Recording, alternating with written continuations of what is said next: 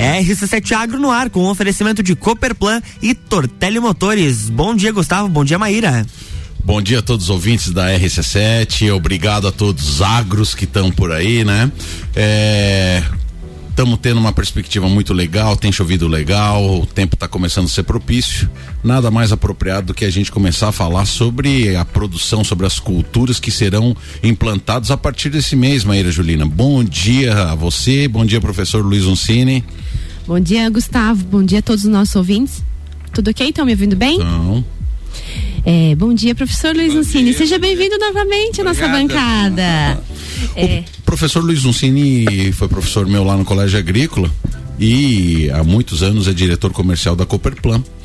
Então ele vai trazer para nós as perspectivas aí de como como vai ser a safra desse ano. Bom dia, professor. Bom dia.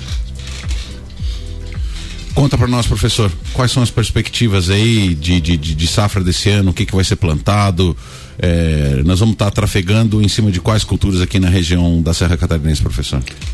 Bom, basicamente a gente agora já deveria ter começado o plantio, só não começamos em função de que a chuva já desde o dia 25 que a chuva é, perdura na, na nossa região isso é um fator, a chuva é um fator importante, só que neste momento agora ela já começa, nós estamos esperando o sol para poder começar o plantio novamente. Ou né? seja, antes estava faltando água e agora tem água demais, né? É, na verdade é o seguinte, se nós for falar em relação à água, ainda poderia chover mais, né? Mas em relação à agricultura, ela já está nos atrapalhando porque nós deveríamos ter começado já o plantio do milho principalmente, o milho, a melhor época para nós plantar milho é o mês de outubro. Hoje nós estamos dia 4 de outubro. Então já devia ter começado. Mas a lacuna é, é, mais ou menos de quando a quando, professor? Ah, não, o melhor mês é outubro, mas ela pode se estender até novembro, né? O plantio certo, de milho. Certo. Mas então, a princípio, então, é o plantio de milho e, e em segundo, depois vem o plantio da soja e em terceiro vem o plantio do feijão. O plantio do feijão é o único que nós temos a condição de plantar até janeiro. Tem uma condição de safrinha aqui na nossa região. Enquanto que o milho e a soja é apenas uma safra e o melhor mês para o milho é outubro e a soja se estende até o dia 10 de dezembro no plantio de soja. E aí, professor, hoje aqui na, na, região, o senhor saberia me dizer mais ou menos quantos, qual o número de produtores que vão plantar milho nessa safra? A gente teria como estimar mais ou menos esse número? Basicamente, todo agricultor planta milho, tá? Basicamente, todo Podemos produtor, considerar. considerar que todo produtor planta, mais ou menos, mas ele planta. Se nós formos considerar a situação da Cooperplan, nosso produtor planta em torno de 30% a 35% de milho, ele planta em torno de 40 a 45% de soja e ele planta o restante da área, então aí é feijão. Mas basicamente seriam essas, as, em função até porque muitas vezes em função de preço, muitas foi em função de rotação de cultura, então a gente procura então diversificar para não correr o risco de ficar só com a cultura. Claro. Legal, isso, isso é um ponto importante. É, uma vez que o nosso programa, né, Maíra Juline, é, muitas pessoas que, que, que, muitas vezes não são do agro escutam o nosso, nosso programa porque se interessam para saber as coisas, né? Eu queria entrar em dois temas específicos, tá, professor? Primeiro a questão do preço, né? O que que aconteceu, o que que a gente teve de, de, de motivação é, para esse ano, eu não sei se, se a perspectiva é aumentar a produção ou diminuir a produção em virtude das doenças que afetaram o plantio ano passado. Qual que, qual, qual que é a, a, a, a, a visão a, a, visão que tu tens aí pro, pro futuro? Tu acha que que, que, que, aumenta ou o pessoal vai retrair por conta do medo da cigarrinha e do enfesamento? Não, a tendência, a tendência é aumentar a área de. todo ano aumentar a área de, de produção, porque você tem altos investimentos, então você tem que usar isso. Então a tendência é que se aumente a mesmo ocorrendo, eu sempre digo que o produtor ele tem duas, ele tem duas coisas: esperança que todo ano vai ser melhor que o que o ano do que ano passou, anterior. do ano anterior, e também tem muitas incertezas, tá? Porque você acaba mesmo tendo esperança, as incertezas são que depende de clima, depende de temp, uh, aí o clima vai temperatura, depende de é muito calor, é pouco calor, é muito frio que não deu agora esses dias, então tudo isso é muita incerteza. Mas, como eu disse, a esperança é muito grande e todo ano a gente tem aumentado. Ó. Tanto é que o Brasil cresce, né? Ano a ano a produção, a produção nossa, então faz com que a gente todo ano e a nossa região aqui não foge a isso. Todo Bom, ano tem um aumento. Antes de passar para a Maíra Juline, é, eu só quero te perguntar uma coisa. Tu tá lá na frente, professor, e eu vejo que tu tens uma, uma aproximação muito grande com os produtores, principalmente os cooperados, né? Ou seja, uhum. lá a tua sala é quase um confessionário, né? É. Os caras chegam lá rindo ou chorando, dependendo do ano, né? Não, é impressionante, né? É, os problemas causados pelo enfesamento, tá? Pela, pelos problemas que tivemos na safra anterior, é, de fato comprometeu as finanças do, dos agricultores uma grande parcela? Ou você acha que os vamos falar dos associados tá? Os associados conseguiram é, passar pela tangente nessa nesse problema? As variedades que escolheram tiveram um pouco mais de, de, de resistência à doença? Lá no confessionário da Cooperplan lá como é que ficou a situação? Na verdade é o seguinte a, a cigarrinha foi um foi um um acidente pontual né a gente já estava não a gente não esperava por isso mas como a gente procura plant, não plantar uma variedade só de, de soja, de milho, você, você faz um escalonamento e planta várias variedades. Então isso fez com que as variedades mais suscetíveis eh, não fossem plantadas em quantidade muito grande. Ah, peraí, isso é interessante. O mesmo produtor trabalha com várias, várias variedades. variedades. Ah, também não sabia disso. Ah, isso é. eu não sabia. Estamos aprendendo também. Porque tem produtor que planta cinco variedades de milho. Então, quer dizer, esse ano uma variedade ou duas foram bastante severamente atacadas e outras nem tanto, outros nem E nem ele consegue balancear Sim, isso, isso, isso foi que a gente recebeu lá na como feedback, né? O professor Ricardo Casa, ele ele é o fitopatologista que, que, é. que, que é o desk tem, ele recebeu muito material e ele foi coletar muito material. E uma das, das revelações que ele disse assim, ele falou para mim, Gustavo, olha, a gente ficava perplexo, pois é, dentro da, da mesma estrada, de um lado tava tudo caído à lavoura por causa do enfesamento e do outro lado tava tudo em pé normal. Então agora a gente vê a, a importância, né, da, da, que a gente tem da, da Cooperplan, orientando, né, esses produtores para que tenha também esse, esse mix de, de, de, de variedades, né? É, a gente procura fazer isso em função que o produtor também já está, né, há muito tempo nessa atividade e com acompanhamento técnico a gente procura sempre é, direcionar para você não ficar só em uma condição, né? Então você planta, tem o subprecoce, tem o precoce e tem o mais tardio. Então, em função disso, você vai até para escalonar depois a colheita, né? Para não ficar tudo ao mesmo tempo, a colheita ao mesmo tempo, né? É, sobre escalonamento de colheita e também pensando um pouco na escolha das variedades, eu acredito que a gente ainda não tenha um delineamento em relação à, indicação de variedades para a questão da cigarrinha, né, professor? É, isso aconteceu na última safra, foi uma surpresa e acho que ainda a pesquisa não conseguiu é, dar um retorno em relação à indicação de possíveis cultivares é, mais resistentes. E o que a gente observa é que na conversa com o professor Ricardo, posterior à conversa que o senhor esteve aqui, existe um programa que se chama Monitora Milho, né, que é um programa realizado aí com várias instituições, EPAGRE, o DESC, CIDAS, SASC, o SESC, enfim, várias instituições que estão envolvidas nesse monitoramento de cigarrinhas. Então, mês a mês, no início de cada mês, sai um mapa onde eles divulgam aí é, sobre a incidência de cigarrinhas infectivas no estado. Então, eles estão monitorando o estado inteiro. E a região da Serra ainda não teve presença de cigarrinhas infectivas até o momento. Essa é uma informação bastante interessante também, porque mostra que ainda a Serra, por mais que foram coletadas algumas cigarrinhas, ainda não estão infectivas, né? Ou seja, não vão transmitir essas doenças citadas pelo nosso companheiro Gustavo Tais. Olha só, vamos por toque do Gus, tá? Olha só, turma, é, qual que é a relação da cigarrinha com enfesamento com outras doenças, tá? Nós vamos fazer uma relação, é, por exemplo, da febre amarela ou do chikungunya, tá? É, você, a transmissão de, de, de muitas doenças nos seres humanos, ela se dá através é, de um hospedeiro, né? Você tem, você tem um inseto que, que, que, que pica, então, uma pessoa contaminada por uma determinada doença, né? E ao picar outro indivíduo. outro outro indivíduo, esse é transmitida a doença. Na agricultura, gente, é igual, é igual. Então, está aí a relação direta entre o enfesamento e a cigarrinha. A cigarrinha por si só é uma praga que, que, que preocupa o agricultor? Até é.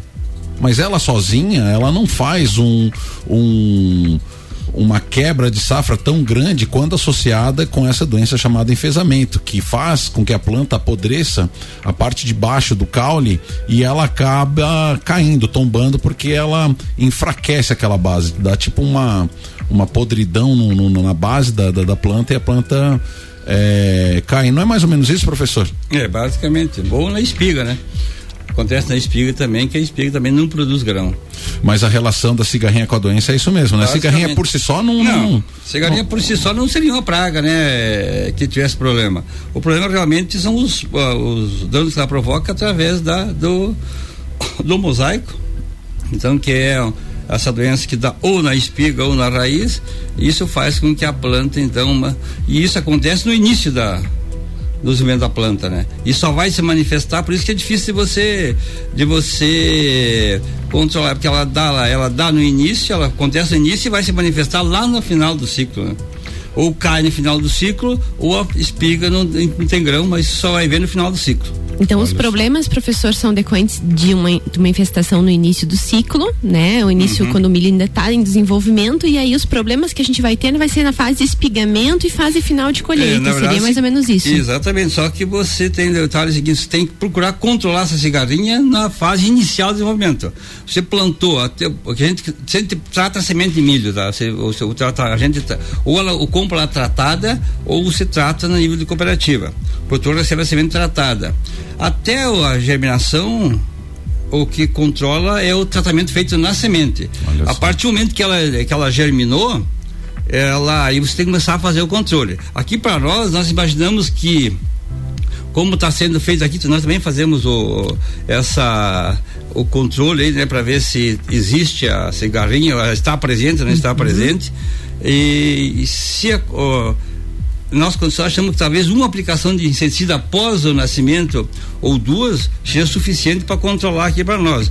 Mas nós temos plantamos só milho lá no Mato Grosso, lá às vezes a gente faz cinco aplicações. Olha só, tá? cada região tem cada uma... região tem uma lá o ataque é mais intenso, então lá a gente vai ter quatro, cinco aplicações. Olha só. Eu acredito que aqui não, que aqui a gente esse ano pode ser e pode ser que até que ela nem apareça, né? Porque é tudo uma incerteza. Como Entendi. disse, nós vivemos de incerteza, Entendi. quer dizer, não sabe o que vai acontecer, tem que só prever. Maíra Juline, antes da gente ir pro segundo bloco, é, sobre essa pesquisa que tu diz, onde que as pessoas podem estar tá acessando? No site do CAV, eu tenho certeza, e nos parceiros, né? Nos parceiros. Site da, da Depagre. Sim, todos os sites dos parceiros, então, Epagre, o Desk, Cidasc, o Sesc, Faesc, Crop Life e no site da Udesc também nós sempre estamos divulgando da e também vegetal, né? no Instagram da produção vegetal a gente tem sempre está atualizando esse mapa também para as pessoas terem acesso fechou, a essas informações. Fechou, Então vamos é, pro break. No segundo bloco nós vamos falar sobre um pouquinho sobre as outras culturas, rotação de culturas, soja. Vamos falar sobre feijão, Vamos tentar falar sobre pastagem de verão também, professor, Nossa. que já está na época. Quem sabe o professor vamos... fica para mais uma hora de bate-papo. e, nós vamos, e nós vamos falar das perspectivas também comerciais. RC7715, Jornal do Meia com a coluna RC7 Agro, com oferecimento de Cooperplan, Cooperativa Agropecuária do Planalto Serrano. Muito mais que compra e venda de sementes e insumos. Aqui se fomenta o agronegócio. E Tortelli Motores, a sua revenda estil para lajes e região.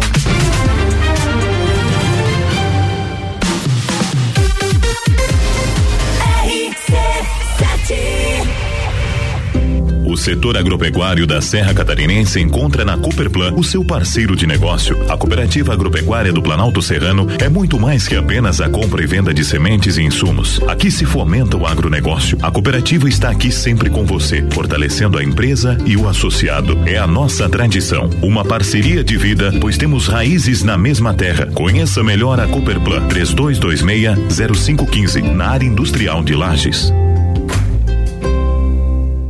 Melhores clientes anunciantes a gente tem. Você está buscando máquinas de qualidade para o seu serviço? Na Tortelli Motores tem tudo o que você precisa. Linha completa de roçadeiras, motosserras e lavadoras Steel. Uma qualidade e garantia que todo mundo já conhece. Produtos que facilitarão o seu serviço aonde quer que você esteja. Seja na sua casa, chácara ou fazenda. Atendimento especializado. Oficina certificada Steel e as melhores condições de pagamento. Você só encontra aqui na Tortelli Motores. RC7717, estamos de volta no Jornal da Manhã com a coluna RC7 Agro, no oferecimento de Cooperplan, Cooperativa Agropecuária do Planalto Serrano. Muito mais que compra e venda de sementes e insumos. Aqui se fomenta o agronegócio e Tortelli Motores, a sua revenda estilo para lajes e região.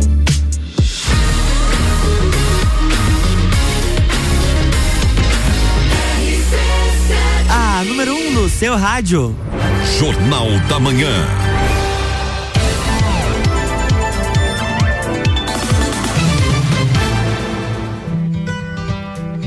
Estamos de volta, bloco 2. Estamos de volta no bloco 2. Bom dia a todos os ouvintes, você que está dirigindo, você que está tomando seu café, seja bem-vindo ao nosso programa RC7 Agro. Estou aqui com o meu companheiro de bancada, Gustavo Tais, e nosso convidado de hoje, professor Luiz Ancini, da Cooperplan. Professor, dando continuidade à sua fala anterior, é, e pensando, né, na, no consumo de milho de Santa Catarina. O milho produzido hoje aqui em Lages, na, na nossa região, vai para onde, professor? Olha, vai para a capital Florianópolis, é uma, um, um mercado bom que é em função de ave de postura Uhum. para Rio do Sul também que tem os frigoríficos em Rio do Sul é, e o sul do estado alguma coisa para o sul do estado embora o sul do estado hoje já foi o nosso maior consumidor de milho mas hoje o sul do estado consegue comprar mais do Paraná do que daqui mas é, seriam os mercados basicamente ou dependendo da situação ele vai para exportação que é o mercado em que o determina aí vai ser o, o valor que sendo praticado dentro do estado e se a exportação está mais atraente acaba indo para exportação. Tá, e o oeste catarinense que tem toda aquela produção de aves e suínos? Na verdade o oeste catarinense é um produz, mas a nossa logística para o oeste ela fica meio complicada, né? Que nós temos que o, o, às vezes o preço até pode ser, mas a logística de transporte, o frete se torna caro, então como o oeste também é produtor de milho, é, eles buscam milho em outras regiões e não aqui. Mas o oeste não é autossuficiente, né? Não, no não é, consumo, mas né? o Paraná acaba sendo Aí mais sudoeste próximo do Paraná fica acho que mais próximo, eles conseguem Vem muito trazer milho do Paraná daí do Paraná. oeste. Mas então assim, professor, só pra gente ter uma ideia, o frete passa a ser um fator limitante na, na, na, na- na venda do, do, do- do- desse insumo, né? Do- do- do Basicamente. milho. Olha, hoje o frete que nós temos para ir para o porto, ele gira em torno de quatro a cinco reais por saco de milho ou de soja. O custo hoje do, do a- é vendido, digamos, para a pessoa retirar, a que preço que estaria hoje? Tem dois, tem dois, duas alternativas, né? O preço FOB e o preço CIF. O CIF é quando você entrega o produto, por exemplo, em Florianópolis eu entrego lá o produto. tá? Certo. E em muitos outros casos é FOB, é onde o produtor, o consumidor vem buscar na cooperativa. Hoje o preço do milho, a nível de produtor, ele está vendendo entre 87 reais à vista e R$ 89 a prazo. Então, o produtor tem duas opções, pode vender a prazo, pode vender à vista, com 30, 60, 90, Isso, 120 isso a. Cooperplan compra nesse preço. Do produtor. Certo. Geralmente a margem que a Cooperplan trabalha é em torno de 6 a 10%, né? Que a cooperativa trabalha, que seria o, o trabalho de, de secar, classificar, guardar, transportar, esse seria o, o valor. Certo. Então hoje uma saca de milho alguém querer comprar na Cooperplan tá 95 pila por aí. Tá, as- se for milho, nós temos duas alternativas para comercializar o milho, ele ensacado ou ele a granel. O milho a granel é mais barato porque ele te, te dá menos trabalho, né? Menos mão de obra Menos e mão um obra. ensacamento também, né? Sacamento, sacaria hoje é dois real por cada saco de 50 quilos, custa dois reais a embalagem, mais o serviço de costurar, de trabalhar, de carregar, tem que ser um serviço mais manual, né? Certo. Enquanto que o agranel é um serviço que uma pessoa só carrega 30 caminhões por dia sozinha, né? Certo. Tá, e, e- e- e digamos assim, e, e a gente está falando sobre CIF, tá? Só para o nosso ouvinte ter uma ideia, quanto que tá um- uma saca de milho entregue em Florianópolis daí hoje? Hoje em torno de 100 reais, 102, 103. Então vai uns 4, 5 reais aí também só do. É, gente, eu me lembro como o milho subiu, mas os custos também subiram muito, né, professor? Tudo, na verdade. É que basicamente depois da pandemia os mercados eles reagiram de forma diferente, né? Você vê que nós o soja o ano passado nós temos na faixa de 80 a 100 reais o ano passado. E esse ano nós chegamos com eh, vender soja a nível de produtor a 173 a 185 Uau. no porto. Então, as, as commodities também reagiram muito, né, depois da pandemia. Quando a gente fala em importo e exportação, isso está movido pelo aquecimento das exportações para a China também em relação ao milho, professor? Basicamente a China hoje é um fator, é um fator determinante tanto na compra quanto na venda para nós. Vocês já vocês estão acompanhando por aí que uh, existe um, uns comentários em que a China vai segurar a comercialização de fertilizantes, né? Tanto é que disparou o preço dos fertilizantes. E muitos, muitas matérias-primas vêm da China para nós. É que ele é a vacina. É a mesma coisa, nós ficamos retraídos aí porque. Em função da matéria-prima, matéria né? Matéria-prima que não tinha. A China é produtor de, de, de, de, adubo? A China é, é uma grande parte do adubo nosso. De qual adubo? De qual, de, qual, de qual componente? Fósforo e nitrogênio principalmente.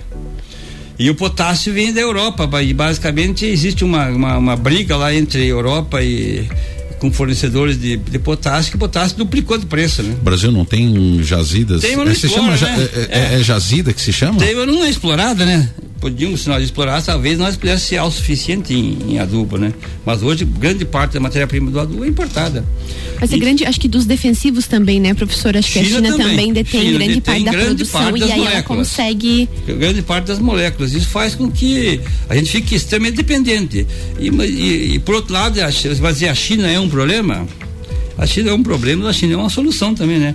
Porque se não tivesse tudo aqui chinês para comer soja, para comer milho, nós não comer carne, a gente não teria. Então isso é um fator que determina. Ô, é Maíra, uma... e eu ainda quero chamar alguém para trocar uma ideia, porque é, a China tem, tem, eu não sei se é verdade, mas eu não quero entrar hoje adentro disso. Mas a China está comprando uma série de cooperativas, inclusive no é Brasil. É um assunto né? que a gente pode trazer para discussão, porque é. eu também tenho é, ela compra empresa. Cooperativa é mais difícil de comprar porque as cooperativas elas elas detêm ela, por exemplo, a nossa cooperativa tem 300 sócios, então tem 300 donos da cooperativa. Certo. Cada um tem um pedacinho. Entendi. E para você vender uma cooperativa, você tem que ter uma assembleia geral e que todos, a maioria aprove que você possa Entendi. vender, né? Agora as empresas não, as empresas elas estão tá comprando. Por exemplo, nós produzimos semente para Bela Semente do Paraná, nós produzimos semente para Bela, Bela Semente. Semente foi comprada por um grupo chinês. Exatamente, quer dizer, hoje nós trabalhamos para a Cooperplan hoje produz semente para um pessoal da China, quer dizer. Eu não vou entrar nesse não, tema hoje. Não vamos entrar em China hoje, porque esse é um outro assunto. Professor,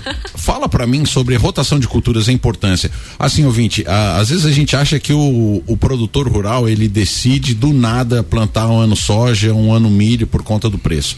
Pelo que parece, não é assim, né, professor? Basicamente, tecnicamente não deve ser assim, tá? A gente tem que. Por quê? Porque as pragas que atacam o milho, elas não atacam a soja. As pragas que atacam a soja não atacam o feijão. As doenças que atacam o milho não atacam a soja. Então, o que, que é importante? Você fazer rotação de cultura, porque aí você elimina uma série de problemas que poderia ter, porque ele ficaria. No, se você plantar soja em cima de soja, fica fica a resteva, que nós chamamos, né? Da soja, e ali sobrevivem os, os fungos, bactérias e, e, e pragas.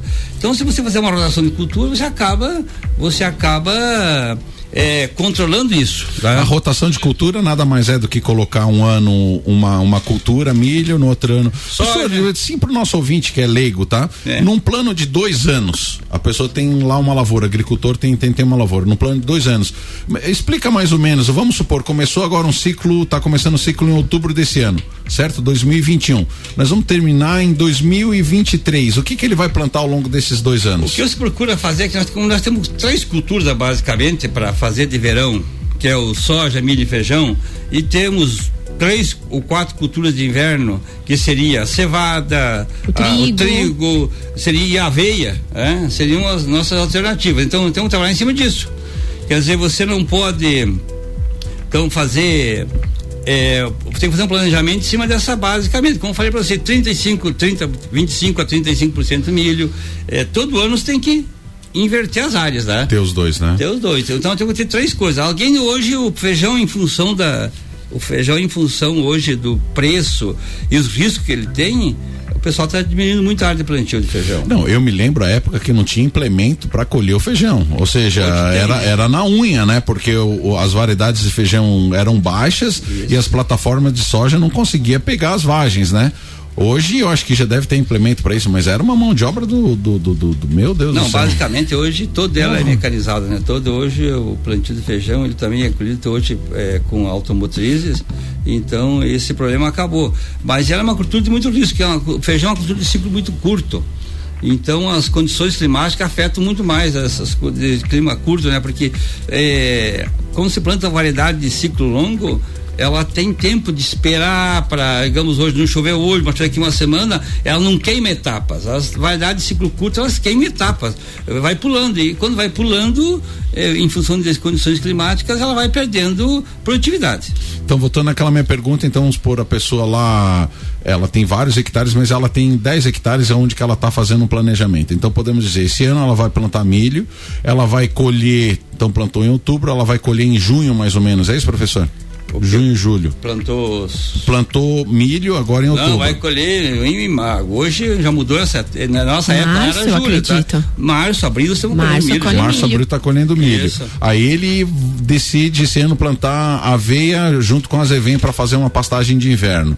Aí engorda os bichinhos de ma, é, abril abril, maio, junho, julho, agosto, setembro de novo. Aí em setembro, outubro ele volta, aí no segundo ciclo ele planta naqueles 10 hectares soja. Isso. Aí depois ah, ou, ou daí vai fazer uma rotação com de pastagem inverno. de verão, de repente também, é, né? Pode ser. Mas na verdade é o seguinte, ó, o, a soja ela só, ela só entra basicamente em áreas maiores, né? Soja é uma cultura de, de, de, que. Porque se você não tem. Quem tem 10 hectares de terra não pode plantar soja, né? Porque daí é, é uma. Inviabiliza, né? inviabiliza né? Então ele vai plantar milho, feijão, que são culturas de maior rentabilidade em termos de quantidade, né? E ocupa. É, vai ocupar, ou culturas que ocupem menos área, né? Então a soja ela entra, mas basicamente em percentual nós vamos dizer que é 30%, 35% de milho, milho, soja e o 10% que é feijão. Professor, então vamos, eh, nós estamos nos encaminhando para o final do nosso programa. E para fazer um fechamento, tudo isso que a gente falou de milho hoje, o senhor conseguiria nos dizer, talvez traduzindo em números, o que, que o senhor acha que nós estamos, vamos estimar aí alguma coisa em números para a próxima safra de milho agora? O senhor conseguiria nos dar em números, se o senhor acha que vai se manter em torno das cento e poucas milhões de toneladas, 120, vai estar acima disso, abaixo disso? Deve crescer, deve crescer, claro, é o seguinte, eu digo que deve crescer porque as, as, nós temos que ver as condições climáticas. Como eu disse, o milho tem potencial para produzir 220 sacos por hectare, 230, mas ele pode cair no 100 em função não só de cigarrinha, mas em função de falta de chuva a chuva agora a gente acha o seguinte, né? Choveu está resolvido, não é? Tem que chover, tem que chover na época certa. Tem que chover durante todo o ciclo da planta. O certo é que bom, sabe o que seria? Seria que segunda, terça, quarta e quinta e sexta fosse sol, sábado, domingo chovesse.